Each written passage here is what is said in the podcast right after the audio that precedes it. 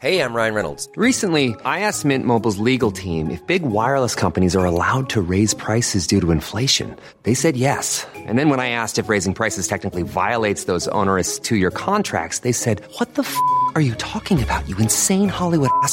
So to recap, we're cutting the price of Mint Unlimited from $30 a month to just $15 a month. Give it a try at mintmobile.com slash switch. $45 upfront for three months plus taxes and fees. Promo rate for new customers for limited time. Unlimited more than 40 gigabytes per month. Slows. Full terms at mintmobile.com. Quais são os mistérios da criação? Isaías 45. Comentário de Mário Persona. Tantas preciosidades, né, que a gente consegue entender outras partes da Bíblia graças a ele. Por exemplo, esse versículo 18: Porque assim diz o Senhor que tem criado os céus, o Deus que formou a terra e a fez, ele a estabeleceu, não a criou vazia, mas a formou para que fosse habitada. Eu sou o Senhor, não há outro. Quando a gente abre lá em Gênesis, no, no princípio, criou Deus os céus e a terra e a terra era sem forma e vazia. E o Espírito de Deus pairava por sobre as águas. E aí a gente pergunta, mas se Deus não criou a terra vazia, por que ela aparece sem forma e vazia lá em Gênesis capítulo 1?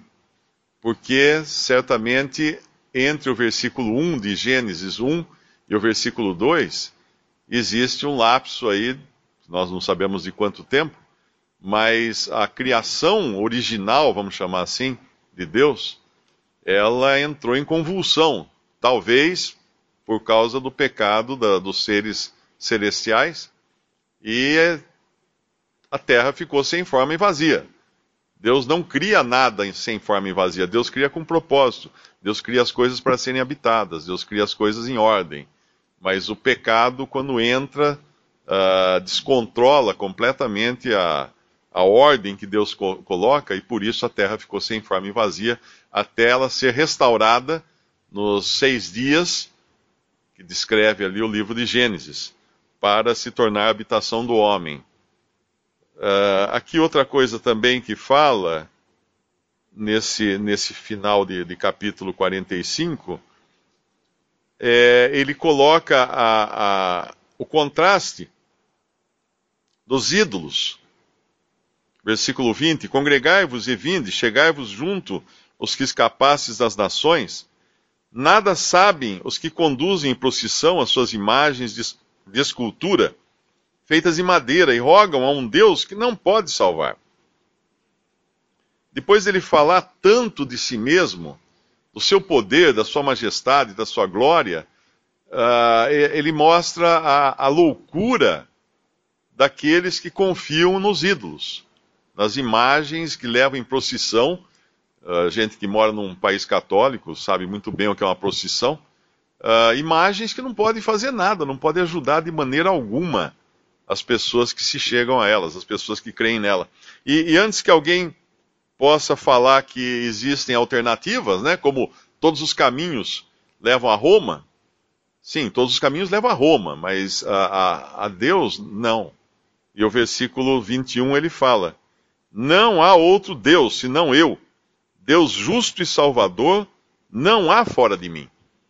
O que é um Deus justo e salvador? É um Deus que pode, ao mesmo tempo, julgar com justiça e, ao mesmo tempo, salvar com misericórdia. Aquele que pode, pode uh, é, é justo o suficiente para condenar, mas é misericordioso o suficiente para salvar. E aí, antes que alguém alegue que é, que é muito difícil, então, ser salvo, ele vem com esse versículo 22: Olhai para mim e sereis salvos, vós todos os termos da terra, porque eu sou Deus e não há outro. Olhai para mim. Quando o Senhor Jesus fala para Nicodemos que ele seria levantado, assim como Moisés levantou a serpente no deserto, ele seria levantado para que todo aquele que olhasse para ele seria salvo. Aquele que somente cresce nele seria salvo.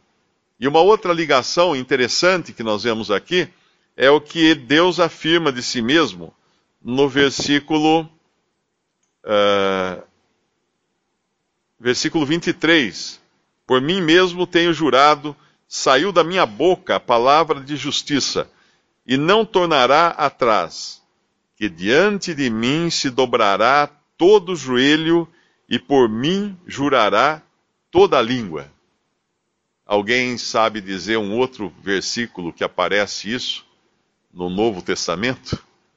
A gente vê daí uma ligação uh, maravilhosa né, desse mesmo Deus do Antigo Testamento, uh, de quem é dito essa passagem, de que diante dele se dobrará todo o joelho e, e jurará toda a língua. Ah, tá lá na parede, né?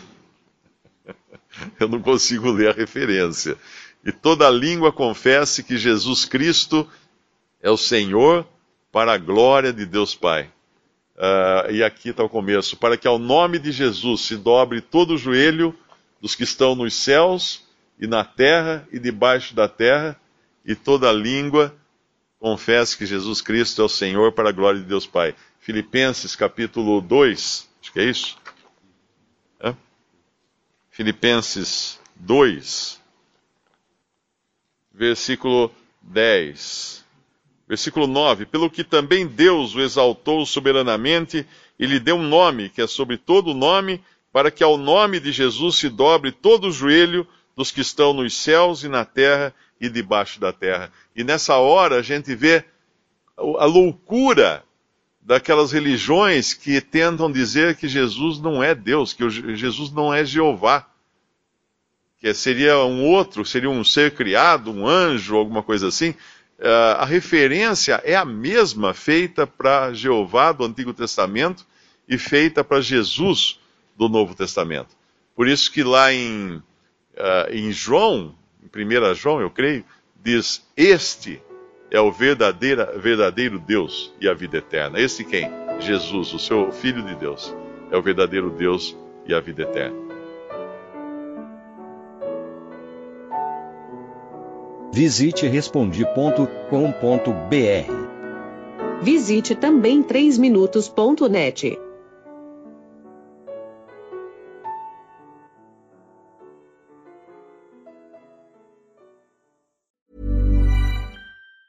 Ever catch yourself eating the same flavorless dinner three days in a row? Dreaming of something better? Well, HelloFresh is your guilt-free dream come true, baby. It's me, Kiki Palmer. Let's wake up those taste buds with hot, juicy pecan-crusted chicken or garlic butter shrimp scampi. Mm. Hello Fresh. Stop dreaming of all the delicious possibilities and dig in at HelloFresh.com. Let's get this dinner party started.